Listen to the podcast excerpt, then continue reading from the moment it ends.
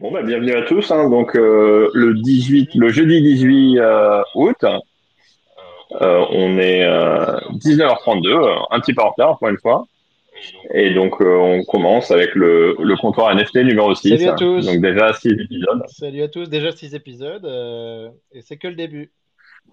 Et voilà, donc Exactement. le début, on continue même pendant l'été. Et voilà, et bah écoute, je t'en prie Guillaume, en tout cas, let's go.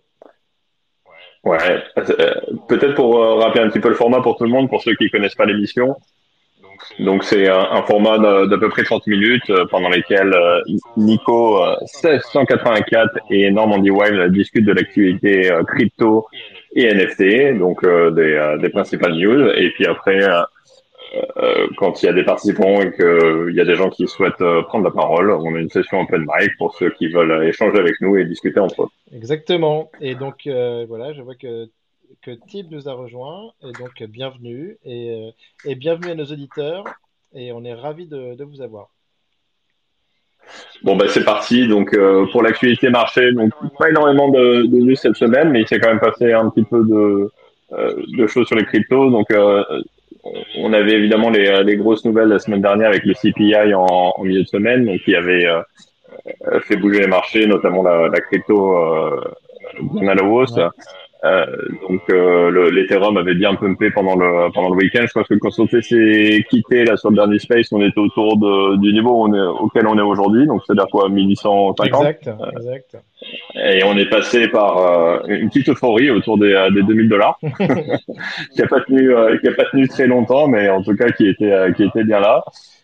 Euh, et donc euh, là, c'est un petit peu en train de retomber. Et en termes de- d'indicateurs macroéconomiques, euh, macroéconomiques, on n'a pas eu grand-chose, mais on a quand même eu l'inflation du UK qui a qui était au-dessus des attentes, Ouais. donc euh, au-dessus de au-dessus de 10% quand même. Donc c'est assez costaud et et c'était attendu un petit peu en dessous de ça. Donc ça ça fait réagir les marchés un petit peu de manière négative, alors que le UK c'est pas forcément euh, le, le gros indicateur mondial, mais euh, on sent que les les gens sont un petit peu nerveux sur le marché de manière générale. On a eu l'inflation européenne euh, aujourd'hui qui était euh, en ligne avec les, euh, les aspirations, donc autour de 9%, donc qui a, qui a plutôt pas fait grand-chose. Et on a eu surtout les, les minutes de la Fed, hein, donc qui ont été publiées hier, qui ont été épluchées par tous les acteurs de marché et qui n'ont pas donné beaucoup de comment dire d'infos supplémentaires, mais qui confirment que bah, il faut attention Oui, d'une partie à l'inflation et de l'autre à, à la croissance et, euh, et notamment la, la récession technique dans laquelle ils sont rentrés aux, aux États-Unis. on, on surveille, on Euh, ça, donc, ça de, de- de très près.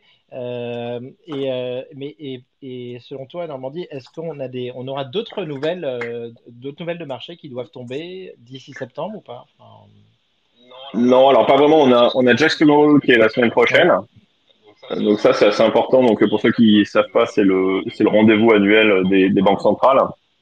Donc c'est la, c'est la grande messe donc de, de, de toutes les banques centrales. Donc euh, dans le passé, c'était assez un, assez important parce que les, euh, il y avait toujours des infos un petit peu intéressantes qui filtraient de, euh, de ces meetings et qui étaient un peu market mover. Mais euh, depuis quelques années, c'est tellement policé au niveau de la communication des banques centrales Ouais. que finalement, on n'en apprend rarement grand chose de nouveau. Après, bon, on est, on n'est pas à l'abri d'une petite communication, mais je pense pas qu'on verra grand chose. Et donc, les, les prochains événements, c'est vraiment euh, début d'année, euh, euh, Ouais. enfin début d'année, non, pardon, début dans la rentrée, début septembre. on, on aura quand même quelque, quelque chose avant le début de l'année prochaine, même beaucoup. Ouais. Euh, et donc, euh, il y a les, les indicateurs, le prochain CPI notamment, qui va être important. Il va y avoir euh, le- la, la Banque Centrale Européenne aussi qui va parler, donc ça va être important. Bien sûr. Donc, euh, on va rentrer dans le vif du sujet euh, dès début septembre. Et puis, euh, évidemment, d'un point de vue crypto, on a, on a le On merge a, on a, qui on le euh, merge. On a le merge. Donc, gros sujet crypto. euh, donc, la, la question, c'est est-ce qu'il est euh, priced in? Est-ce que, est-ce qu'il y a déjà une anticipation sur le marché, euh, sur le prix du, sur le prix de l'Ether post-merge ou pas? On a vu que, eh ben, écoute, personnellement, je pense pas trop. Euh, je pense que, je pense que ça va commencer à se. Je suis très bullish. Je pense que euh, tout le monde va arriver, qu'il va y avoir un gros FOMO pour moi à partir de début septembre. Euh, la question qu'on se pose, c'est sur ce FOMO, comment se positionner? Il risque d'y avoir aussi pas mal d'acteurs qui, qui vont anticiper ça sur les deux premières semaines peut-être en se disant que le merge, il peut toujours y avoir des problèmes techniques, des choses inattendues, et qui, voudraient éviter en fait euh, euh, d'avoir trop de risques au 15, septembre. Euh, donc, donc ça, ça va être quand même très très intéressant à suivre. Ouais, bah c'est clairement le point pivot de la rentrée parce que là, effectivement, il y a énormément de positionnement qui s'est fait en anticipation du merge. Il y a probablement aussi du, du positionnement qui va se faire au début septembre. Donc la, la, million dollar question, c'est euh, comment comment le prix de l'Ether va réagir à tout ça. On a vu que le, le leverage utilisé pour euh, pour parier sur la hausse de l'Ether était en hausse sur les sur les dernières semaines. Donc il y, a clairement eu euh, une partie de la price action sur sur l'Ether qui est liée à ça. Euh, je serais pas surpris de, de, de voir aussi que les la, la, performance un petit peu moins bonne en, dehors du fait que les marchés étaient un petit peu plus weak cette semaine. Euh, mais le fait qu'on soit euh, parti jusqu'à 2000 et qu'on descende aujourd'hui autour de 1800, 1850, euh, soit en partie du, de dérisking de personnes qui, qui prennent des profits en fait de euh, des positions qui ont pu être achetées plus bas parce que c'est vrai qu'on a quand même eu un rallye qui était assez, assez impressionnant. Bah, et en, Ouais. Non, non, ouais. écoute, moi, moi, je trouve ça vraiment hyper intéressant parce que pour moi, en fait, c'est là-dessus, je, je, trouve que l'Ether, en fait, peut, va vraiment. Donc, le rallye, le rallye des, dernières semaines dont tu parles était vraiment en faveur de l'Ether. Il, il, donc, il y avait quand même une, une dominance euh, au niveau de l'Ether, euh, au niveau d'une surperformance au niveau de l'Ether. Et, et, je suis très curieux de voir ce qui va se passer sur les deux premières semaines de septembre parce qu'en vrai, c'est quelque chose qui s'est euh, rarement ou jamais vu. Enfin, ça veut dire que historiquement, l'Ether a quand même toujours suivi le Bitcoin en fait dans les cycles haussiers ou baissiers. Euh, et là, en fait, on a l'impression, enfin, on sent vraiment que le focus va être sur l'Ether et que c'est ça qui va guider le marché. On ne parle pas d'un Ether flippening sur le, sur le Bitcoin, euh, mais quand même, euh, on sent que c'est ce qui va vraiment guider le marché et ça, je trouve ça hyper intéressant.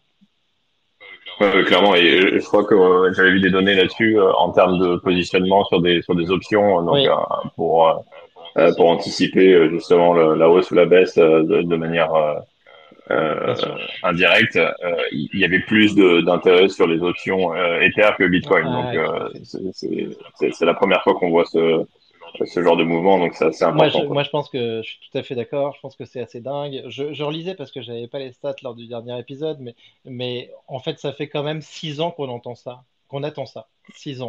Donc six ans qu'on se dit, euh, ça fait six ans qu'on se dit, dans six mois, ça arrive. Et, euh, et, là, en fait, bon, bah, ça va arriver. Euh, on croise les doigts. On parle d'un triple halving par rapport au Bitcoin avec des, des effets euh, déflationnistes sur les terres. Donc, c'est quand même quelque chose qui va, être, qui va être très, très impactant sur le marché. En, parlant des 6 ans, donc on, on attend l'échéance. je ne sais pas si tu as vu, mais il y a un gros wallet qui s'est réactivé. Oui, les, les, les, 150, les 150 000 Ether. Exactement, donc ça, ça, fait un peu peur. on ne sait pas trop pourquoi il y a eu ce mouvement donc d'une whale euh, Ethereum donc qui est visiblement acquis ses, euh, ses, Ethereum au début de, de, l'Ethereum, donc euh, au niveau de l'ICO. donc c'est un sacré, un sacré montant. Est-ce que quelqu'un a retrouvé un ledger On ne sait pas.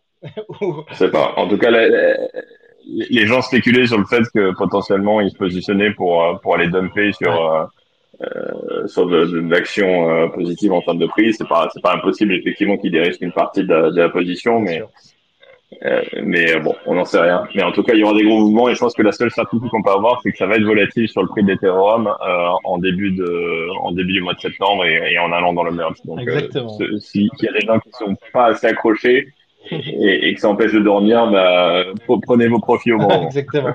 Exactement. Donc là, on voit, on voit vraiment un, frémissement. Donc euh, il va se passer quelque chose. Il y avoir beaucoup de volatilité. Euh, et tu as, bien raison de, de, de prévenir là-dessus, euh. Ouais, tout à fait. Ouais. Et à côté de l'Ethereum, il ne s'est pas passé grand-chose. Non. Euh, Bitcoin a traité un petit peu à la baisse, mais rien, rien de dramatique. Euh, c'est un peu en range un peu partout euh, et, et plutôt à la baisse. Bien sûr.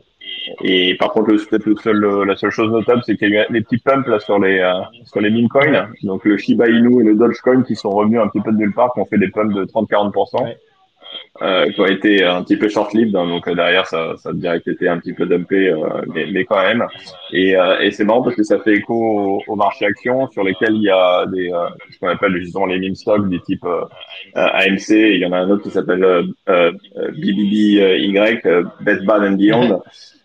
Euh, qui, euh, qui sont mis à pumper cette semaine. Donc on sent qu'il y a des, des spéculateurs dans le marché qui essayent de d'utiliser le fait qu'il y ait peu de liquidité euh, au niveau du mois d'août et qu'il y a un peu d'incertitude sur le prix pour aller pour aller tenter des coups et pumper des des assets risqués et derrière essayer de faire des, des profits assez importants sur des sur des laps de temps très très courts. Ouais, bien sûr. Non, mais donc je pense que la, la leçon de tout ça, c'est voilà, soyons prudents, savoir qu'il ne se passe pas grand-chose en ce moment et surtout euh, gros, gros focus, euh, euh, être à fond sur les, sur les deux premières semaines de septembre. Exactement. Et notre financial advice, mais on reste positif. Tout à fait, très positif. impeccable. donc sinon, Guillaume, on parlait des, des volumes sur les NFT aussi. Euh, pas, euh, donc sur les grosses collections quand même, hein, ça, a été, euh, ça a été très difficile hein, suite à ce pump de l'Ether. Même catastrophique. Catastrophique, on peut le dire. On a, on a vu le floor des, des Ape qui est tombé aujourd'hui à 72, 72 Ethers quand même. Euh, il faut voir qu'il y, a un mois et demi, un truc comme ça, on était à 100 Ether. Hein. Donc euh, voilà, et c'est le cas aussi ensuite après bah, sur les CryptoPunk et, et euh, sur toutes les collections type Clonix, Cool Cats. vraiment, on, est, on arrive en fait à des, à des paliers baissiers, on a l'impression un petit peu. Oui, complètement. Et, je pense que le fait que l'Ether soit encore un petit peu volatile aide pas, clairement. Euh, je pense qu'il y a un, sentiment un peu négatif côté NFT où il y a eu beaucoup de, de NFT euh, tout simplement qui sont arrivés sur le marché, qui il y a une petite une petite saturation de manière générale, notamment sur les PFP. Euh, donc euh, ça, ça, ça rajoute un petit peu euh, au sentiment et puis et puis c'est vrai que là dernièrement bah, tous les fleurs étaient un petit peu en train de, de plonger et puis il n'y avait pas vraiment de support. Je pense qu'on a on a peut-être trouvé un petit support là hier. il y a quelques collections qui, qui ont l'air de en tout cas de stopper leur hémorragie. Ouais. Euh, il y a quelques petits rebonds, notamment il y a eu les, les Moonbirds là, qui, euh, qui, ont, euh, qui ont bondi un petit peu. On était descendu autour de 12, on est, on est autour de 14 aujourd'hui parce qu'ils ont eu leur, leur grande messe hier sur laquelle ils ont, pendant laquelle ils ont parlé du, du, du fameux projet iRise, de, de tout ce qu'ils allaient faire dans l'écosystème Proof, Moonbird et Oddities. donc, elles ont un petit peu rebondi. Il y a eu aussi les, euh, comment ils s'appellent leur, leur pet project, les Audities là justement qui euh, qui ont bien rebondi pour le coup, là, ils sont passés de quasi 0,708 à 1.4. Donc euh, je, joli euh, joli rebond. Euh, c'est de ce que j'ai compris, c'est dû au fait qu'il potentiellement il y aura un mécanisme de burn qui pourrait peut-être utiliser sur les Audities vis-à-vis de, de, leur prochain Raven, encore un autre NFT. Bien sûr. Mais en tout cas, c'est positif pour les auditifs qui, euh, qui avaient un peu euh, souffert, notamment euh, après le reveal et puis dernièrement après l'annonce du passage de toute la collection auditive et Moonbird dans CC0.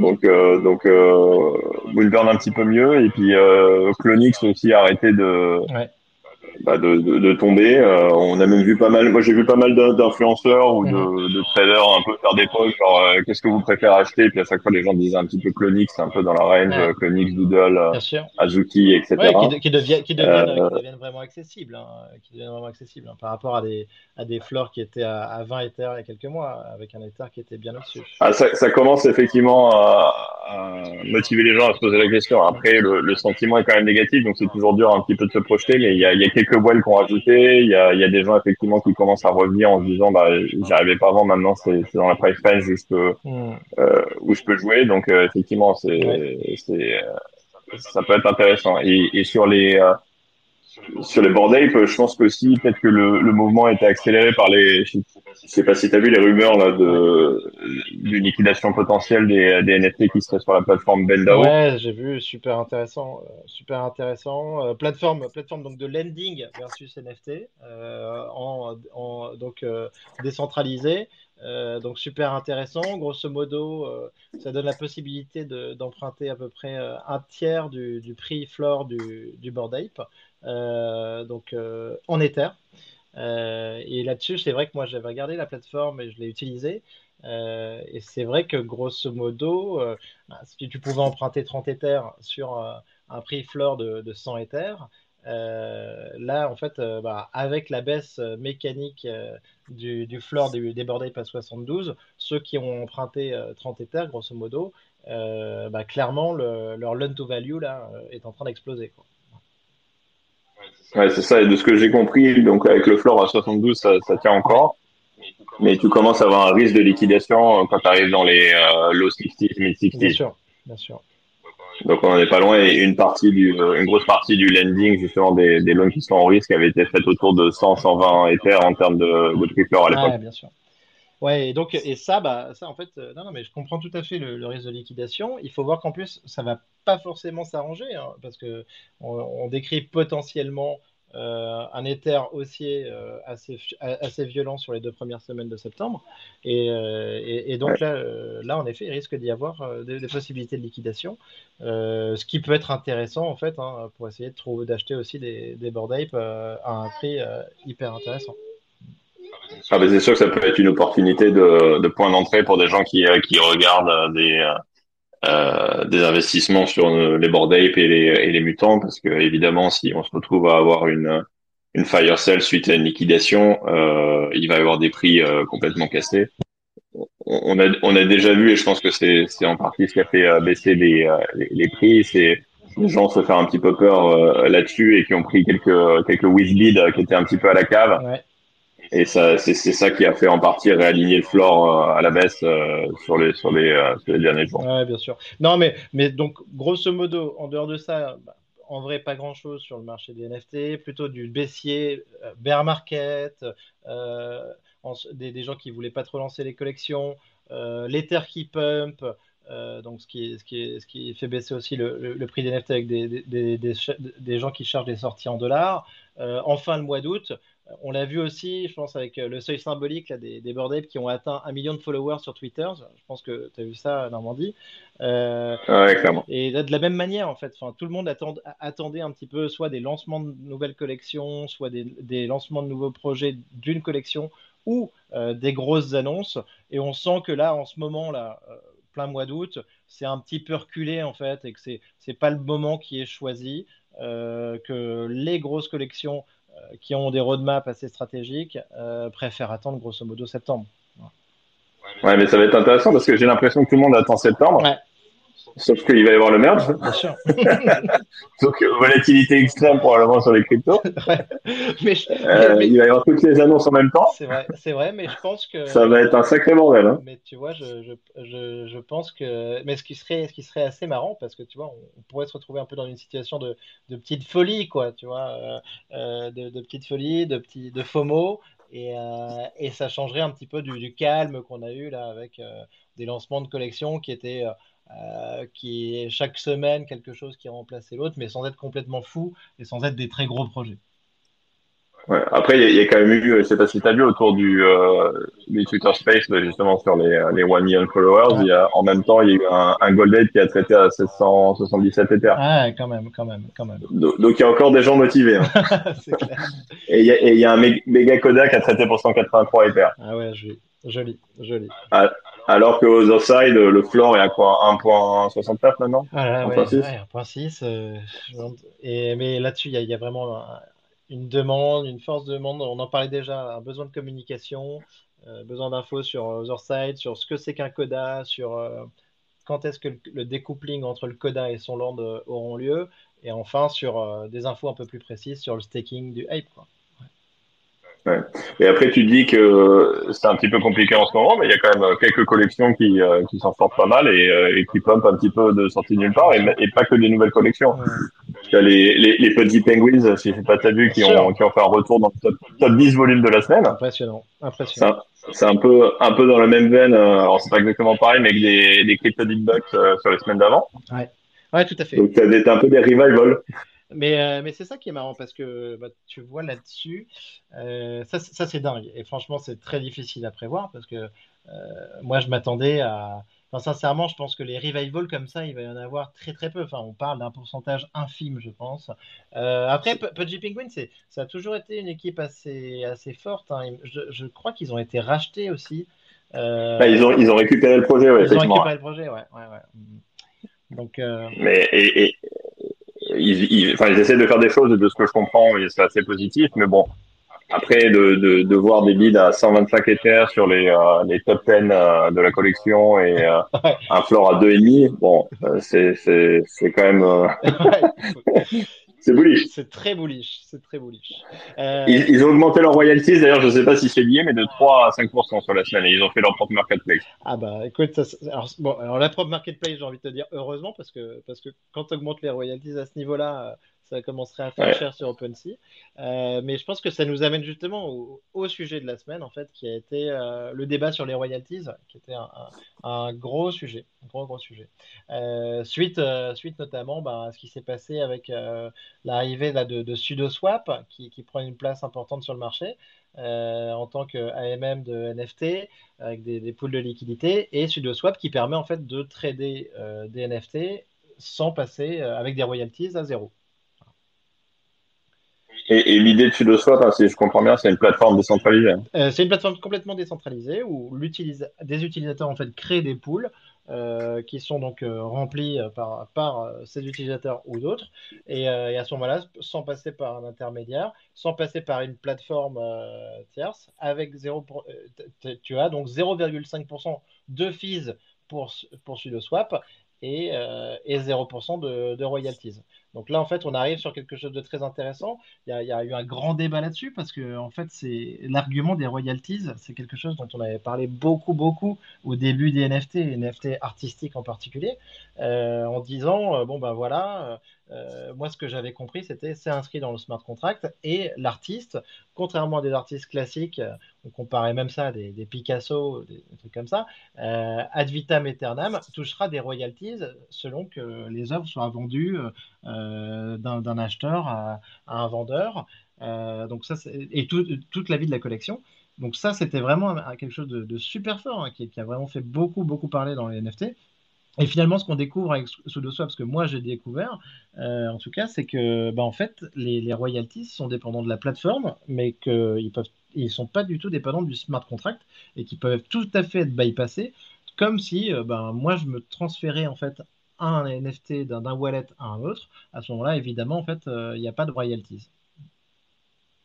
Ouais, effectivement, c'est vrai que, comme tu le dis, en fait, c'était le gros argument des NFT à un moment. Ouais. Il y a des royalties, c'est génial pour les artistes, et puis tout d'un coup, euh, bah, on arrive dans un bear market. Bien sûr. Et puis les gens trouvent des moyens en fait de contourner ça. Tout à fait, tout à fait. Et, euh, et après, ben, je pense que là, ce qui, ce qui en ressort, c'est clairement sur un artiste que tu apprécies, euh, qui fait du one-one, euh, euh, que tu as envie d'accompagner donc dans son œuvre, tout ça, bah, là, clairement, euh, la question des royalties, ben, c'est pratique euh, et ça fonctionne très bien. Euh, en revanche, sur une collection de, de 10 000, 10 000 PFP sur lequel tu vas voir quand même forcément dans, les, dans, les, dans les owners une grosse partie de, spéculateurs, bah là, s'ils peuvent éviter en fait tous les frais, ils sont ravis, histoire de faire du business, d'apporter de la liquidité sur la, sur, la, sur la collection. Et là, forcément, bah, on se pose vraiment la question. Non, clairement. Et euh, ce qui était intéressant, d'ailleurs, j'écoutais euh, Beeple en parler hier euh, sur Rug Radio, d'ailleurs. Bien sûr. Un gros show avec euh, le, le, GM show de, de Farok Mando et OSF. Ouais. Et, et, ce qu'il disait, c'est qu'il il avait carrément des collectionneurs de temps en temps qui faisaient des trades un peu off-market, justement, enfin off-plateforme, hein, donc en, en, sur des, des trades bespoke de gré à gré. Mm -hmm. Et que les gars venaient le voir et lui disaient, bah, je te donne les royalties, euh, euh, les voilà. ouais. Donc après, je pense que ça dépend aussi des artistes, de, de la façon dont ils sont interconnectés avec leurs collectionneurs. Bien sûr. Mais c'est intéressant de voir qu'en fait, il n'y a pas vraiment de règles, quoi. C'est les, les, gens font ce qu'ils veulent et, euh, et, et, dans des moments un petit peu compliqués où les gens font pas d'argent de manière systématique, Exactement. On, on, sent que voilà, il y a un petit push vers le, le, bas. Mais tout à fait. Non, mais, mais je pense que c'est très intéressant parce que ça, ça, fait se poser les vraies questions sur le marché. Ça, ça pose la vraie question entre collectionneurs et investisseurs en fait sur ce marché NFT. Euh, et, et, ça, c'est passionnant. Et au final, pour moi, ça va dans la lancée de, c'est dans la lancée de, de ce qui s'était passé aussi avec les free mint, euh, tu vois, où, où il y avait quand même, euh, on a vu un essor là quand même sur euh, tout le début de l'été. Euh, là, bon, bah voilà, c'est la remise en question des, royalties après les free mint. C'est hyper intéressant. et je pense que là-dessus, il va se passer des choses et, il va y avoir un petit peu des, bonnes pratiques des bonnes, qui, vont, qui vont se mettre en place. Clairement, et je pense qu'il y a beaucoup de gens en fait qui, qui s'attendaient à faire de l'argent de manière très facilement et qui spéculaient beaucoup là-dessus. Et effectivement, je pense que pour eux, c'est des sujets qui sont importants. Du coup, ils veulent des, des free mints Bien sûr. sans royalties. Euh, qui pumpent tout de suite au bout de trois jours, sur lesquels ils peuvent faire euh, au moins un éther en sortant. exactement, exactement. C'est vraiment ce qui se passe. Euh, donc vraiment à suivre. Après, bah, clairement, de l'autre côté, il y a pas mal de, collections en fait NFT qui vont devoir revoir, repenser un petit peu leur business model aussi. Hein. Euh, et je pense que ça va être très important aussi pour les marques, euh, notamment la fashion. On s'attend à beaucoup de drops entre septembre et décembre.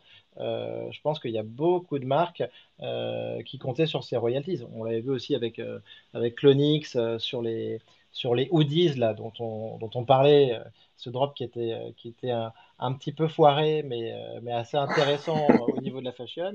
Et donc, non, mais après, il y, avait eu aussi pas mal de, de changements des royalties par les, par les, créateurs des collections au dernier moment sans trop communiquer. Et ça, je pense que ça a été aussi un peu mal perçu. Donc, euh, donc je, trouve que c'est plutôt bien de se, se, poser la question. On verra comment ça, réagit. Euh, mais l'autre sujet dont on parlait peut-être en, préparant, je pense qu'on va avoir on va voir arriver aussi euh, euh, une nouvelle question là, sur le marché euh, NFT, en particulier pour les top collections. donc ça va être lié en fait à l'Ether et au fork du Proof of Work vers le Proof of Stake, où en fait on va se retrouver clairement avec l'ensemble des NFT sur, sur, Ether, sur Ethereum aujourd'hui qui vont être en doublon euh, sur les chaînes euh, Proof of Work et Proof of Stake. Alors là-dessus, il y a, Yoga, Labs qui a, commencé à faire une déclaration en disant que pour eux, en fait, les seuls vrais NFT, donc des Bored des Mutants, euh, des Kennel et tout ça, donc c'était les NFT Proof of Stake. Mais derrière, il faut voir qu'il y a quand même pas mal d'acteurs euh, un petit peu euh, euh, malin ou qui risque. Enfin, la, question qu'on se pose, c'est est-ce que des NFT sur historique, et notamment, je me pose la question sur, sur du CryptoPunk, sur une chaîne Proof of Work, est-ce que ces NFT-là vont avoir encore une valeur? Oui, clairement, c'est sûr que c'est bien, en tout cas de la part de Google de, de sortir du bois là-dessus maintenant. Ouais, tout à fait. Parce que je pense qu'il va y avoir beaucoup d'incertitudes. Il y a des gens qui vont essayer de prendre avantage de la situation, comme d'habitude. Et, et, je pense que c'est clair pour personne. C'est euh, clair pour personne, Normandie. Et en plus, on est sur des, un sujet technique à la base, hein, et, dont aujourd'hui très peu de personnes maîtrisent vraiment les conséquences. Donc, euh, ils ont, je pense qu'ils ont. Exactement. et, et, de ma compréhension, donc on aura effectivement deux versions. Ouais. Donc avec les, euh, les NFT dans, dans, dans chaque dans chaque scène, donc d'un côté Proof of Work et de l'autre Proof of Stake. Bien sûr. Mais euh, je sais pas, de ce que j'ai lu, en tout cas, il y a des gens qui laissent penser que si jamais tu traites ton proof of work, ouais. euh, disons que tu as un bordel et tu le vends pour 5 Ethers parce que tu te dis, bah, c'est génial, je fais un profit de 5 Ethers pour rien du tout, il y a une possibilité de ce qu'ils appellent une replay ouais. euh, pour, euh, en gros, forcer la même transaction sur, euh, sur la, la, la, blockchain parallèle, enfin en proof of stake. Donc je sais pas à quel point c'est vraiment réaliste. Ouais. Mais je dirais, avant d'avoir la clarté sur exactement comment ça fonctionne et quelles sont les, les failles potentielles, ne pas toucher à la Proof of Work. non, surtout, pas, parce que cette, cette triplée attaque, franchement, moi, j'ai du mal à, comprendre exactement comment ça fonctionne.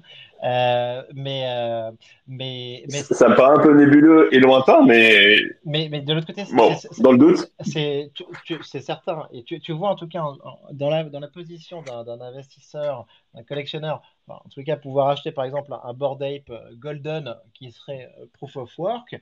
Euh, clairement, tu te dis que ça, peut avoir une valeur de, collection. Donc, euh, donc là-dessus, euh, en tout cas, ce qui est sûr pour l'audience, et tu fais bien de, prévenir, c'est qu'il faudra surtout pas prendre de décision à la va-vite sur, en, sur, en se disant tiens, je vais céder des NFT Proof of Work, parce que derrière, il y a, ce risque d'attaque identifié la, vers, vers la, la, Proof of Stake.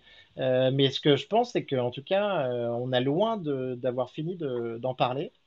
On n'en a même pas encore vraiment parlé de tout ça, mais je pense que sur la première quinzaine de septembre, ça, ça va être complètement dingue pour les NFT. Parce qu'au final, euh, tu te retrouves quand même avec euh, l'ensemble des collections en double, et on ne sait pas du tout comment va réagir le marché là-dessus. Euh, tu sais qu'il y, a des, il y a des mineurs Ether euh, qui eux ont tout intérêt à essayer de faire euh, garder de la valeur en fait sur l'Ether proof, of, euh, proof of work.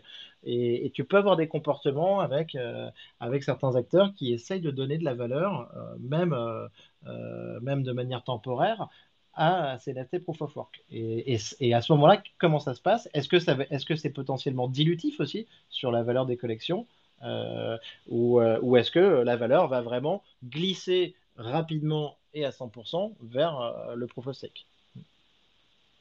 Non, clairement, je pense que ça va être super intéressant de voir effectivement comment ça évolue. Ouais. ouais.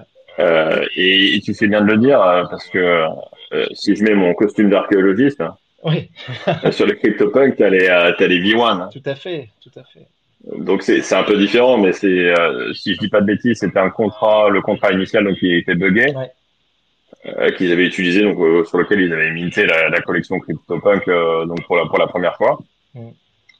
Et donc après ils ont redéployé sur sur un nouveau contrat donc qui n'était pas buggé donc le V2 donc qui est, qui est la collection CryptoPunk qu'on qu'on connaît aujourd'hui et qu'on traite et qui a la, la, la valeur qu'elle a. Ouais.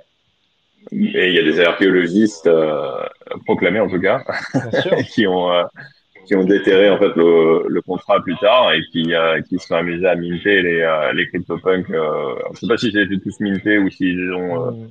euh, s'ils ont fini de minter le contrat et, et, grosso modo il y a un marché maintenant sur les sur les V1 qui existe Bien sûr. et qui, qui qui a clairement pas la valeur du, du CryptoPunk que tout le monde, dont tout le monde parle, mais qui a quand même, je crois, un floor autour de, de, de 5-6 éthers, si je dis pas de bêtises, voire même 10. C'est ça, c'est ça, moi je t'aurais même dit 6-10, euh, et avec un, un, pic à 17 quand on en a parlé euh, au début de l'année. Donc, euh, donc c'est significatif. C'est significatif. Ouais, faut pas, en tout cas, faut pas discompter qu'il peut y avoir des, des choses comme ça à, à, jouer, et en tout cas, il y a des gens qui vont essayer d'abuser de, de, de, ce genre de situation. Mmh.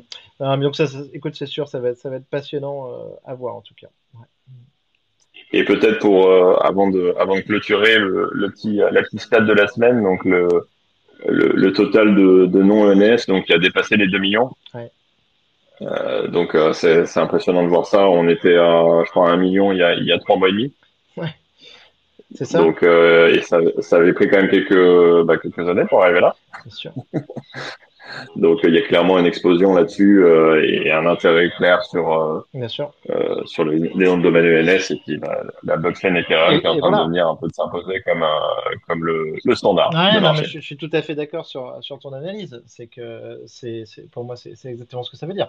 Ça veut dire que ENS ça ça parle pas forcément à tout le monde, mais on, on parle de Ethereum Name Service et donc en effet euh, aujourd'hui en fait toutes les marques essaye d'avoir euh, toutes les marques et, tous les individus euh, qui, veulent avoir, euh, qui, ont une présence par exemple sur Twitter, voilà, essayent d'avoir en fait leur nom en .eth.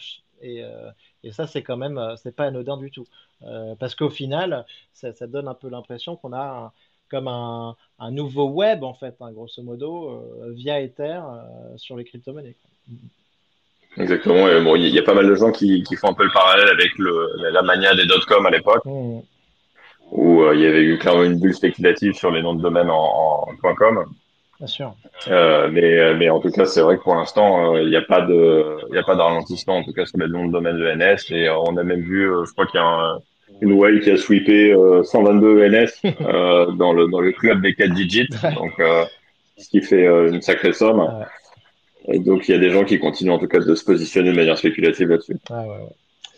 Euh, bah, écoute, super, ben, ben, à suivre aussi, donc euh, dans, dans, la foulée de cette première quinzaine euh, de septembre et du merge attendu pour le 15 septembre. Exactement. Super. Eh bien, eh bien je pense qu'on est bon, en tout cas pour, pour l'émission. Parfait. Bah, je pense qu'on a fait le de, de, de l'actualité. De l'actualité un peu plus calme. et donc, je pense qu'on peut passer à la radio libre. Exactement, et pour ceux qui, euh, qui auraient raté le début de l'épisode ou en partie euh, des, des, morceaux, euh, vous pouvez nous écouter en replay donc sur le, le Twitter Space évidemment, et puis euh, on est maintenant aussi sur Spotify. ça prend un petit peu de temps d'updater entre Twitter Space et Spotify, même si on espère que Rogue Radio va nous aider à faire ça de manière plus rapide. Mais n'hésitez pas à vous abonner au, à notre à notre feed Spotify aussi en parallèle pour nous écouter en replay et surtout à, à partager l'espace pour euh, pour continuer un petit peu la, la promotion de, de, notre émission. Et même à nous mettre euh, ce que, ce que j'ai fait cette semaine, 5 étoiles sur Spotify, euh, ce qui nous aide beaucoup. Ah, t'es, t'es généreux. Merci beaucoup.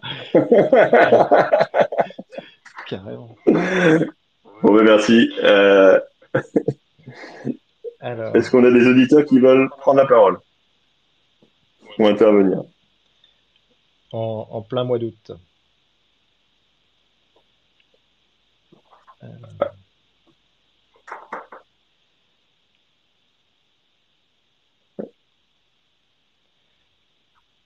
Je pense que je pense que tout le monde est, est occupé. Non, si, j'ai fait, j'ai fait Otavia.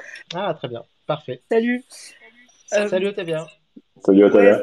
simplement, cette question des MNS, ça montre finalement ce qu'à la fin, euh, les gens achètent, c'est de la rareté, quoi. Parce que c'est euh, tout le monde parle beaucoup d'art, de contenu, mais en fait, on voit que là, si les adresses ENS flambent, c'est que Enfin, ils sont pas en train d'acheter de l'ENS Art, ça existe aussi, mais ils sont littéralement en train d'acheter de la, de la, rareté. Donc, Bien sûr. Euh, et euh, non, c'était simplement par rapport à la remarque sur les, euh, sur les marques, hein, justement, puisqu'on sait qu'à la rentrée, il y a la Fashion Week, donc j'étais aussi en train de me mhm. dire que tout le monde doit être en train de préparer ses lancements pour la rentrée. Mais avec le, le, merge qui arrive, je ne sais pas comment les marques qui sont censées embarquer des gens qui ne sont pas crypto-natives vont euh, se retrouver là-dedans, hein, entre euh, l'imprévisibilité de ce qui va se passer euh, par rapport au, au cours, en fait, puisque, ça, puisque ça impacte quand même le marché des NFT. Euh, si tout le monde lance en même temps, est-ce que ça va relancer l'espèce de gassoir euh, en même temps? Enfin, je ne sais pas comment les marques qui vont lancer. Je pense que c'est moins évident que quelqu'un assis dans son bureau en mode marketing, en train de taper sur son clavier. S'il ne tient pas compte de tout ce contexte-là, je ne sais pas comment il déroule son projet.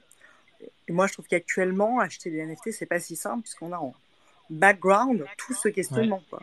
De se dire, mais est-ce que la valeur que, que j'achète, qu'est-ce que ça va être dans, en fait, dans, dans un mois?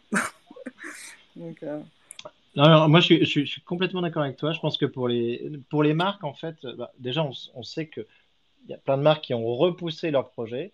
Euh, qu'elle travaillait ah, dessus depuis, le, depuis le début de l'année, tu vois, sur euh, janvier, euh, janvier, mai, et que finalement, tu as plein de, projets qui devaient sortir juste avant l'été qui ont été, euh, qui ont été repoussés. Mais, mais je suis, tout à fait d'accord parce que là, pour les marques, c'est des gros risques, des gros risques en termes de valeur, des gros risques en, en termes de valeur pour les, leurs collectionneurs. Aujourd'hui, même si tu payes quelque chose 0,1, 0,3 Ether, euh, tu vas avoir une forte volatilité, c'est pas du tout donné. Et, euh, et, et je pense qu'en fait, euh, soit les marques bah, vont attendre un peu plus, tu vois, la fin de l'année, genre novembre, décembre, histoire que ce, ce, soit un petit peu temporisé.